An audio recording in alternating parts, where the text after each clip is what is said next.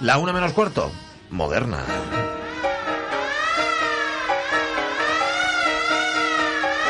Carlos La Peña, querido, ¿qué tal? Muy buenos días. Muy Claro que nos quedan dos lunes de temporada, nos queda este y el que viene. ¿Tú crees que serás capaz de contar eh, la, la historia de nuestra protagonista en estos dos lunes o qué? Hombre, pues tendremos que apurar y si no, pues la dejamos para el Bueno, del año que viene. que también es verdad. Bueno, el lunes pasado empezamos a recorrer aquí en Modernos Otros Tiempos la vida de una moderna que también recorrió muchos caminos en la convulsa Europa de los 30, que después en México, ahí de forma clandestina, se convirtió en una de las fotógrafas surrealistas más importantes de la historia. Hablamos, nos hablaba Carlos La Peña de la fotógrafa Katy Horna, nacida en Budapest, creo recordar, en 1912, ¿verdad, Carlos? Sí, sí, ahí nació, eh, vamos, na- y nació eso, húngara de nacimiento, pero vamos, cosmopolita por vocación y sobre todo por necesidad. Catalin Deus, que es como se llama, era su nombre de soltera, con 21 años ya había tenido que huir del fascismo en dos países. Primero en Berlín, donde había formado parte del círculo de Bertolt Brecht y había estudiado fotografía en la Bauhaus con, con Laszlo Moholy-Nagy, y luego también de Hungría, donde estudiaría fotografía con Joseph Pexi, el fotógrafo más vanguardista y polivalente de su tiempo. El problema es que volver a la Hungría protofascista del almirante Miklos Horthy eh, fue como salir de Málaga para meterse en Malagón, porque Horthy se adelantó a los nazis y Hungría, pues a ver si creéis que lo que hacen ahora Hungría con los refugiados es una cosa nueva, pues fue el primer país en promulgar leyes que discriminaban a, su población judía. Ajá, vale. Eh, creo tenemos un problema hoy con tus músicas, no por tu culpa, eh, sino por la nuestra, así que vamos a intentar recuperarlas, pero mientras vamos contando. Oye, hay que recordar también que no lo hemos dicho que Katy era judía. De hecho, si no me equivoco, el lunes pasado tú decías que su padre fue represaliado por el régimen de Horthy, ¿no? Sí, vamos, sí, cuando Katy, que además de ser judía, pues era habitual en los ambientes izquierdistas y además tenía unas claras simpatías anarquistas, vio que, que su padre, que, que no es que fuera un revolucionario, sino que era banquero, fuera detenido y asesinado, pues entonces cogió, abandonó Hungría para refugiarse en la que entonces era no solo la capital de las vanguardias, sino que era la capital de- del mundo entero, vamos, París. En París. Bueno, París era, en efecto, la capital del mundo. Aquí deberíamos estar escuchando música de Markevich. En cuanto la recuperemos, la, la vamos a escuchar. Markevich, que era de Kiev, que era del mismo año, por cierto, que, que nuestra protagonista, que nuestra moderna. Eh, en el año 33, justamente, es cuando llega a París, es donde nos quedamos, quiero recordar, Carlos, el otro día. Se reencuentra con Endre Friedman, el que después va a ser conocido, también lo contaste, como Robert Capa, y también con Chiqui Weiss, que eran dos amigos de adolescencia con los que ella va a ir creciendo fotográficamente. Sí, Katy, que nunca tuvo ningún interés en promocionar su obra, vamos, ni en ese momento ni mucho después, pues consiguió trabajo retocando fotografías de moda y haciendo pues de foto fija en los rodajes cinematográficos. Pero también realiza entonces sus primeros reportajes que serán distribuidos por la por la Gens Foto, la famosa foto, el mercado de las pulgas de 1933 o los cafés de París de 1934. Son reportajes aún hoy admirados en los que destaca el papel que otorga a los objetos, a los que humaniza y dota de personalidad propia. Objetos y sujetos tienen la misma fuerza y la misma participación jerárquica en las imágenes. Unas imágenes en las que se percibe además el particular humor de la fotógrafa y su capacidad para elevar lo cotidiano a la categoría de arte, lo que ella llama el insólito cotidiano. Ujú. En estos eh, primeros años parisinos es en los que Katy Horna contacta con los surrealistas, un movimiento al que va a estar cercana toda su vida, ¿no? Sí, vamos, Katy frecuentaba el, el Café de Flore en, en Montparnasse, que era el punto de reunión de los surrealistas. Allí iba con sus amigos los artistas alemanes. Eh, su primera colaboración es con el dibujante Wolfgang Bu- Burger, que era un refugiado alemán que era discípulo de Max Ernst. Con él realiza series de historietas protagonizadas por verduras, huevos y otros objetos que aparecerán en distintas revistas europeas firmadas por Woti que es el inicio de Wolfgang y el final de Katy, Woti. Katy fotografiaba los objetos y Wolf los humanizaba pintándoles cara. Entre estas series pues está Historia de amor en la cocina, eh, de 1935, en la que una zanahoria declara su amor a una patata y acaban juntas en el caldo. No podría ser de otra manera. Vamos, otra peculiar historia de amor aparece en la serie Cine, entre paréntesis, con todo y taquilla, o en las de los huevos y en, en a la coq, que es huevos cocido, y Of the Rey, que es el huevo de Pascua. Historias que están hechas eso, eso, a base de huevos. qué, cosa. Bien, está claro que eran los, los, objetos, en este caso, suplantando a los sujetos. De estas historias con huevos de, de Botti se recuerda la sátira de, hay que atreverse, de Hitler, Hitleray, del año 1937. Sí, en Hitleray, que podría traducirse algo así como el huevo Hitler, Wolf y Katy pues ridiculizan a un Hitler que tiene forma de huevo y que da discurso desde la tribuna de oradores. Claro, la tribuna de oradores de un huevo no puede ser otra cosa que un portahuevos. Y entonces, bueno, pues al final del discurso, pues un dedo índice corta de un tajo la cabeza del ridículo orador. En sus series parisinas ya vamos encontrando más de lo que luego veremos, de las características del trabajo futuro de, de Katy, ¿verdad? Sí, junto a su uso de los objetos y el aislamiento de lo cotidiano, Katy empieza a mostrar su gusto por hacer series y empieza a fotografiar muñecas y máscaras, elementos que va a utilizar muy a menudo en, su futuro mexicano. Em, ahora deberíamos estar escuchando el concierto grosso de Jesús Baligay es una maravilla. Es una maravilla, pero no lo estamos escuchando. Es una auténtica lástima. Eh, hay que decir que Baligay era, de, era lucense, del año 5, era, era esposo de la discípula de Falla, Rosa García Ascot. Después de la guerra civil tuvo que marchar, se va a refugiar, exactamente igual que hizo Katy Horna en el exilio mexicano. En España también, por cierto, su guerra civil y su revolución van a tener un papel fundamental en la vida también de Katy, de nuestra moderna. Sí, desde su adolescencia Katy se había metido en, pues, en líos de la política, primero con la gente de Lajos Casa, que en Budapest, y luego con el círculo de Bertolt Brecht en Berlín. En París también se había mantenido en sus ideas libertarias, y bueno, pues el golpe de Estado fascista que vive España y la revolución obrera que lo, que lo frena con ese mundo nuevo que llevaba en sus corazones, hace que España se convierta en el lugar al que todo antifascista quiere y debe estar, ¿no? Así como antes había hecho su amigo y antiguo amante, André Friedman, eh, o sea, Robert Capa, cativa a España a inicios de 1937 para ejercer de fotoperiodista al servicio de la CNT y del Comité de Propaganda Exterior del Gobierno Republicano. En la primavera de 1937 fotografía pues la división de Ascaso, el Frente de Aragón y los pueblos colectivizados. y, podríamos pensar que, hombre, por haber coincidido con su amigo Friedman, con Robert Capa, se podría parecer de alguna forma el tipo de trabajo y, y no, o sea, el trabajo de Cati es muy diferente que del, trabajo del mítico Capa, ¿no?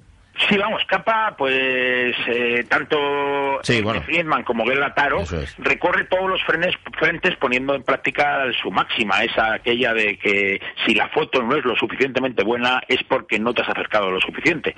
Y se dedica pues a publicar sus fotos en las principales revistas gráficas del mundo. Katy no sigue ese modelo. Primero porque tiene mucho más interés en mostrar la vida cotidiana, en la revolución, los sentimientos y la intimidad de los hechos, además de unos hechos que ella no quiere tratar desde fuera, sino que ella misma se siente parte de ellos. Y eso es lo que le interesa a ella, no le importan las hazañas bélicas, porque eh, lo que les interesa es lo que sus retratados viven y sienten, y eso es lo que, lo que nos muestra. A diferencia de otros eh, fotoperiodistas, Katy no tiene ningún interés además por publicar sus revistas en las, eh, por, sus fotos en, las grandes revistas internacionales. Ella está comprometida con la causa anarquista y se hace editora gráfica de la revista libertaria Umbral, en la que estará hasta el final de la guerra y además en la que conocerá al que será su compañero, el, pintor y escultor andaluz José, José Horna, que era dibujante del Estado Mayor de la República. También participará en otras publicaciones anarquistas, pues como la revista cultural Libre Estudio o Tierra y Libertad, Tiempos Nuevos o en Mujeres Libres. Aquí deberíamos escuchar Rito Nucial, Zambra y Bacanal, obra del compositor y violinista aragonés Simón Tapia Colman. ¿Te la sabes? Eh, pues un poquito, pero, mucho. No te atreves, ¿no? No te atreves a, cantarla. Bueno, Simón Tapia Colman, que es nacido en Zaragoza, en Aguarón en concreto, en el año 1906. Este hombre, este compositor y violinista, fue miembro de la CNT y de la FAI y también, después de la guerra, se refugió en México. Allí murió en el año 1993. Pero bueno, esto lo tendremos que escuchar seguramente la semana que viene o en otro momento. Le tenemos que buscar un, espacio a las músicas que acompañan el, asunto. Bueno, volvamos a Katy. además a, Tapia Colman, que es un tipo, o sea, eh, que es impresionante, es un tipo que no, no, no le conoce nadie. En México sí es un gran compositor, pero vamos, aquí está totalmente ninguneado, bueno, como toda la generación de, los músicos, de, la, de, los, músicos de la generación del 27, Bueno, el gran Fabián Solís ha encontrado música de Simón Tapia Colman y la, fíjate, ¿eh? Ay, ya volvemos a escuchar música, qué bien. O sea, vino como una especie de vacío en nuestras vidas. Eh, vale, la tenemos de fondo. Bueno, volvamos, Carlos, a Katy Horna y a su participación en la Revolución Española. Además de fotos, nuestra moderna realiza fotomontajes peculiares y colas que todavía hoy nos sorprenden. Sí, vamos, uno de sus fotomontajes más conocidos de los que hizo en España es Subir a la Catedral, en el que una mujer que recuerda a, las que pintaba Julio Romero de Torres aparece sobreimpresionada eh, transformando unas escaleras eh, que van junto a la catedral en el barrio gótico de Barcelona es la, y convierte la imagen en una en una mirada onírica ¿no? o también aquel otro pues en el que un esqueleto convive con, con cinco bebés asustados también hay un collage que publicó en Libre Studio en enero de 1938 que se llama Navidad en España que, que también tuvo dio mucho que hablar que es un collage en el que tras un bombardeo aparecen las tumbas abiertas y los esqueletos del cementerio de San Isidro y va acompañado de un texto que dice Cristo se va y dice desde hoy no seré yo el símbolo del sufrimiento. Madre mía, qué crudo, ¿no? Con la caída de Barcelona en manos rebeldes, Katy y José Horna salen del país con dirección a Francia. Sí, Katy y José Horna se habían casado en 1938. Luego José forma parte del, del ejército del Ebro que va a cubrir, iba a cubrir la, la, batalla y luego también cubrirá la huida republicana hacia Francia. Al entrar en Francia es detenido e ingresado, pues como le pasaba a la mayor parte de los españoles, en un campo de concentración. Katy, que había conseguido llegar a, a, París y que, bueno, que era extranjera y estas cosas, entonces lo tenía más fácil en ese sentido, eh, pues vuelve, eh, eh, vuelve a trabajar para la agencia Foto y consigue liberar a su marido y para que ambos puedan estar juntos en París. Allí realizan carteles y al menos dos series en las que vamos a ver claramente el universo creativo que Katy Horna va a desarrollar en México. ¿no? Una de ellas es Mujer, Muñecas del Miedo, que es va a ser su primera serie hecha bastante terrorífica a base de fotos de muñecas. Y luego otra es Lo que va al cesto, que es una colección en la que retrata dentro de una papelera pues todos los objetos que representaban esa vida que se acaba porque tienen que salir huyendo de Europa. También destaca por entonces el collage Infancia. Vamos, todas estas obras son obras realizadas con la colaboración de su marido, José Horna.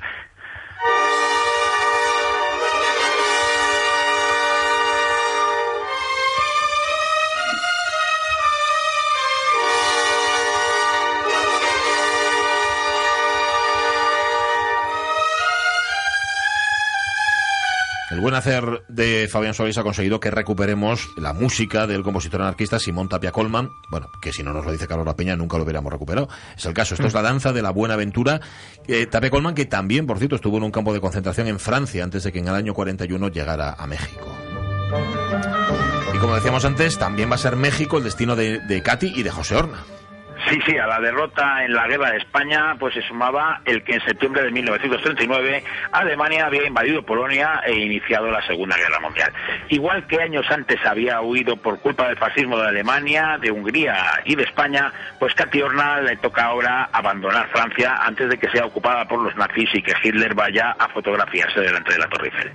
Así, el 17 de octubre de 1939, Katy y José huyen definitivamente de Europa. Embarcan en el puerto de, Le Havre, en Normandía, en el barco llamado Diegrase, que les llevará a Nueva York. Allí cambiarán de barco para dirigirse a su destino final, el México de Lázaro Cárdenas, ese país que se convertirá inteligentemente en el principal refugio del exilio español y, y además pues del enorme patrimonio cultural que todas esas personas llevaban en sus cabezas.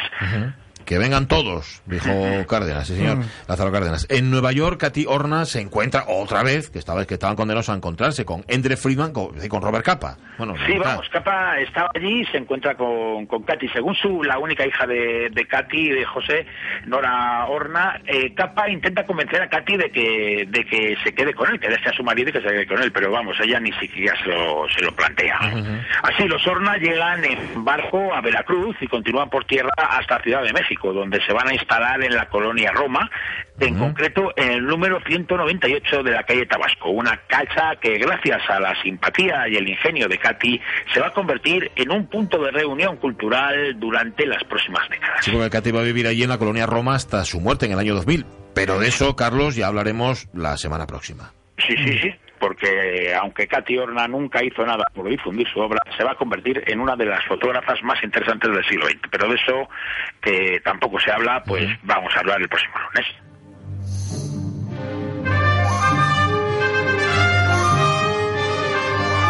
No hemos conseguido recuperar las músicas, se nos han quedado ahí un par de ellas en el tintero. Eh, te lo digo La repetimos la semana que viene. La repetimos la semana que viene, claro. Y está. Así lo y- tengo que buscar. Sí, señor. Iba a decir que así les. bueno, pero está bien, sí, también es un buen motivo.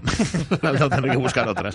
Un abrazo, Carlos La Peña, cuídate. Un abrazo muy fuerte. Un abrazo. que viene. Bueno, nos ha salido accidentado, pero qué bien lo cuenta Mm, Carlos La Peña, sí. ¿verdad? Apuntad el nombre. Katy Horna, con H, pues si la estoy buscando. ¿Marchamos? ¿Marchamos? Venga. Sí, la una, las noticias. El tren de RPA y antes, eso, las noticias. Adiós.